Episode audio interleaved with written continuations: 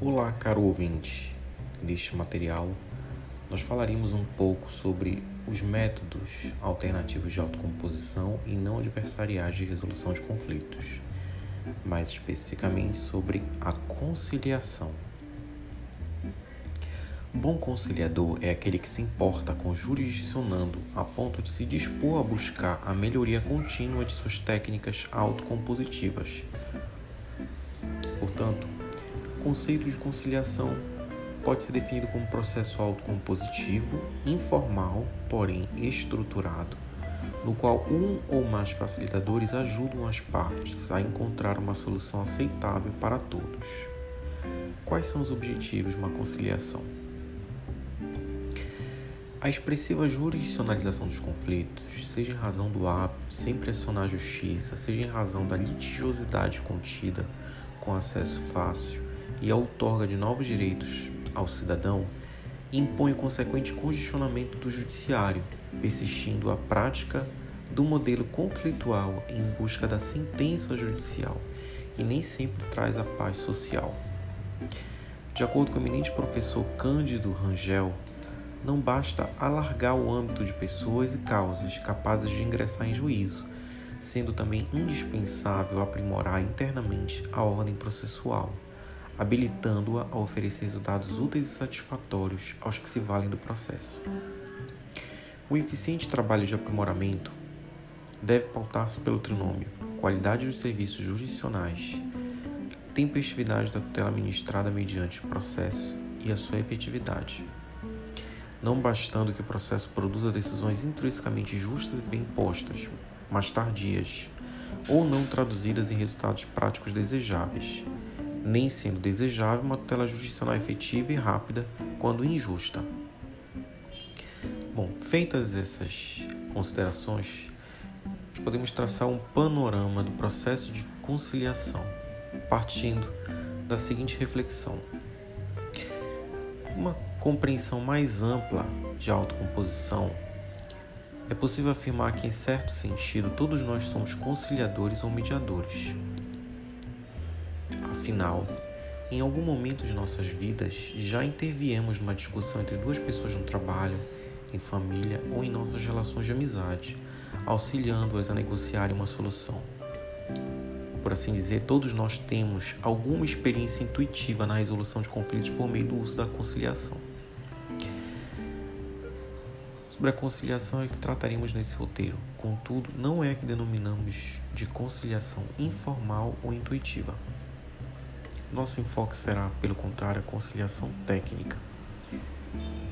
Podemos definir esse tipo de conciliação como sendo um processo composto por vários atos procedimentais, pelo qual um terceiro imparcial facilita a negociação entre pessoas em conflito as habilita a melhor compreender suas posições e a encontrar soluções que compatibilizem-se aos seus interesses e necessidades. Dentro do quadro geral de formas de tutela de interesses, a conciliação é considerada por vários processualistas como sendo um método autocompositivo de resolução de disputas. Cabe registrar que a autocomposição pode ser direta, como na negociação, ou indireta, como na conciliação ou na mediação. No que tange à autocomposição indireta, também chamada de autocomposição assistida, vale registrar que para fins deste manual, a mediação é definida como um processo no qual se aplicam integralmente todas as técnicas autocompositivas e no qual, em regra, não há restrição de tempo para sua realização. A pacificação. A sociedade deve mudar de comportamento com o cumprimento voluntário das próprias obrigações, respeito ao próximo, introduzindo uma cultura de responsabilidade, onde as partes constroem soluções para seus conflitos e aceitam as limitações de seus direitos no direito do próximo. Cabe ao conciliador 1. Um, estabelecer confiança, aceitação do conciliador pelas partes. 2. Escutar ativamente, Saber escutar com serenidade deve-se deixar as pessoas falarem sem interrompê-las antes de ouvir o que efetivamente pretendem dizer. Ou seja, escutar para ouvir, não para responder. 3. Reconhecer sentimentos. sentimentos, sejam necessidades ou interesses ocultos, que serão as bases da negociação. 4. Fazer perguntas abertas, ou seja, que não contenham atribuição de culpa. 5. Ser isento de julgamentos e avaliações, ou seja, ter uma postura neutra. 6. Separar as pessoas dos problemas. 7. Criar padrões objetivos. 8. Buscar nas partes a autonomia de vontade, a atitude espontânea. 9. Intervir com parcimônia, intervenções rápidas e objetivas. Recomenda-se que o conciliador não intervenha sem necessidade. E 10. Confidencializar a audiência, sigilo. Além destas, temos a décima primeira, que também é muito importante, pacificar a lide sociológica, ou seja, um conflito possui um escopo muito mais amplo que simplesmente as questões juridicamente tuteladas, sobre a qual as partes estão discutindo em juízo. Distingue-se, portanto, aquilo que é trazido pelas partes ao conhecimento do Poder Judiciário daquilo que efetivamente é interesse das partes. A lide processual é, em síntese, a descrição do conflito segundo os informes da petição inicial e da contestação apresentados em juízo. Analisando apenas os limites da lide processual, na maioria das vezes, não há satisfação dos verdadeiros interesses do jurisdicionado. Em outras palavras, pode-se dizer que somente a resolução integral do conflito, ou seja, baseado na lide sociológica, conduz à pacificação social. Não basta resolver a lide processual, aquilo que foi trazido pelos advogados do processo. Se os verdadeiros interesses que motivaram as partes a litigar não forem identificados e resolvidos. Temos aqui o 12 ponto, que é educar as partes para que elas resolvam os conflitos, ou seja, empoderamento. E o 13 quebrar a polarização e humanizar o relacionamento, validação. Estrutura da audiência de conciliação. Início da conciliação, apresentação. Reunião de informações, técnicas de resumo, identificação de questões, interesses e sentimentos, esclarecimento das controvérsias e dos interesses, resolução de questões, e registros das soluções encontradas, elaboração do acordo.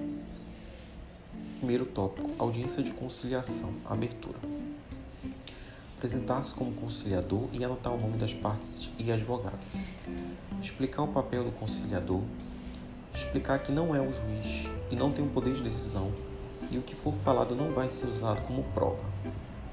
Explicar que é imparcial que é um facilitador, ou seja, trabalha conjuntamente para tentar alcançar uma solução, explicar que o que for exposto será confidencializado, falar sobre o papel do advogado, explicar que vai ajudar as partes a examinar e expressar metas e interesses e descrever o processo a ser seguido. Então, nessa dinâmica, resumidamente, nós temos o tempo da audiência, a logística da audiência, as partes têm a oportunidade de falar, ou seja, provocar a manifestação. Deve-se atentar para as regras básicas para a condução do processo. Uma parte não interrompe a outra. E a regra da informalidade, ou seja, nenhuma regra de produção de prova. Exemplo de abertura de conciliação. Bom, a seguir teremos um exemplo né, inspirado em um dos cursos de mediação na Faculdade de Direito da Universidade de Brasília, que aplicou a seguinte técnica primeiramente temos né, alguém que se apresenta como Boa tarde, meu nome é Carlos. Caso se trate de uma conciliação conjunta, o co-facilitador também deve se apresentar. E o meu é Teresa. Vocês podem me chamar pelo primeiro nome mesmo. Ou seja, esse é o conciliador que está iniciando o acordo. Gostaria de dar as boas-vindas à conciliação. Apresente os demais presentes, supervisores, estagiários, observadores, etc., e solicite permissão para a presença de todos durante a conciliação, menos dos supervisores, cuja permissão decorre de sua função. confirmando seus nomes. A senhora se chama Natália Souza e o senhor Felipe Passo, correto? Como gostariam de ser chamados? Algum de vocês já participou de uma conciliação? Apesar de já terem participado de uma conciliação antes, gostaríamos de explicar qual é o nosso modo de trabalho, pois conciliadores adotam métodos de trabalho distintos. Vamos tomar alguns minutos para explicar o processo de conciliação e os papéis de todos os envolvidos, ou seja, ainda o co-facilitador, né, o condutor né, do acordo falando. Na sequência, ele prossegue. E eu temos a formação e experiência na área de conciliação. Estamos aqui por nossa livre vontade, porque acreditamos que a conciliação é geralmente o melhor meio de resolver diferenças. A conciliação é o processo no qual nós, conciliadores, trabalharemos com vocês para ajudá-los a resolver a situação que os trouxe até aqui. Cada um de vocês terá a oportunidade para expor suas preocupações para nós e para as demais partes. Nós queremos ajudá-los a esclarecer seus próprios objetivos e preferências trabalhar com vocês na avaliação de opções, ajudá-los a tomar decisões eficientes, considerando suas situações particulares, e também oferecer oportunidades para compreender o ponto de vista de outra parte. Gostaria de assegurá-los que nós não nos reunimos previamente com qualquer um de vocês antes desse nosso encontro. Sabemos muito pouco acerca da situação que os trouxe até aqui. Permaneceremos imparciais ao longo de todo o processo. Nosso trabalho não é decidir quem está certo ou errado mas sim entender suas preocupações e auxiliá-los a desenvolver soluções que atendam adequadamente seus interesses. Não somos juízes. Não estamos aqui para decidir por vocês ou pressioná-los a chegar a alguma conclusão ou alcançar algum acordo se vocês não estiverem preparados para tanto. Uma vez que cada um de vocês tenha tido a oportunidade de explicar sua posição, trabalharemos de modo a ajudá-los a decidir o que fazer em relação às questões enfrentadas nesse nosso encontro. O acordo formal é apenas um dos desfechos possíveis da conciliação. Os resultados dessa sessão dependem de vocês. A nossa experiência tem mostrado que a forma mais produtiva de estruturar o nosso trabalho é, primeiramente, ouvir cada um de vocês sobre a situação que os trouxe até aqui. Faremos perguntas para que possamos melhor compreender suas preocupações e, a partir de então, iremos sugerir que vocês se concentrem no futuro para resolver a situação pendente e para estabelecermos maneiras pelas quais vocês irão interagir futuramente. Se vocês alcançarem um acordo, nós podemos, se vocês desejarem, firmá-lo a termo para que assinem. Parece-lhes que o modo de condução da conciliação aqui esboçado atende às suas necessidades? Existem algumas diretrizes que nos auxiliam a trabalhar de maneira efetiva com vocês. Durante a conciliação, cada um de vocês terá a oportunidade para falar. Como temos aproximadamente 40 minutos para cada conciliação, pedimos que tentem apresentar suas perspectivas em aproximadamente 5 ou 10 minutos. Acreditamos ser útil que cada parte ouça atentamente a outra, de modo que cada um possa falar tudo o que tem a dizer sem a outra parte ser interrompida. Vocês concordam em evitar interromper outra parte quando estiver falando? Nós fornecemos papel e caneta para que vocês tomem notas enquanto ouvem a outra parte e, em regra, pedimos às partes que anotem especialmente dois tipos de dados. Um, os fatos novos, que tenham tido conhecimento somente aqui na conciliação, e dois, os fatos que vocês acreditem que a outra parte ainda não compreendeu ou que forem objeto de uma falha de comunicação. A nossa segunda diretriz diz respeito à confidencialidade Garantimos que não comentaremos com qualquer pessoa de fora do processo de conciliação sobre o que for dito durante esta tentativa de acordo. Portanto, sintam-se à vontade para falar abertamente acerca de suas preocupações. Durante o processo, poderemos considerar conveniente falar com vocês individualmente. Chamamos isto de sessão privada ou sessão individual. E se desejarem falar conosco em particular, por favor, avisem-nos. Caso nos reunamos com vocês individualmente, qualquer coisa que vocês nos contem e que vocês não querem que seja compartilhado com outra parte, será mantido em sigilo. Alguma questão sobre o processo? Natália, você propôs a demanda, certo? Geralmente começamos com a pessoa que solicitou a conciliação. Desta forma, Felipe, ouviremos a Natália primeiro e em seguida você terá a oportunidade de falar, ok? Natália, você poderia, por gentileza, contar-nos o que a trouxe até aqui?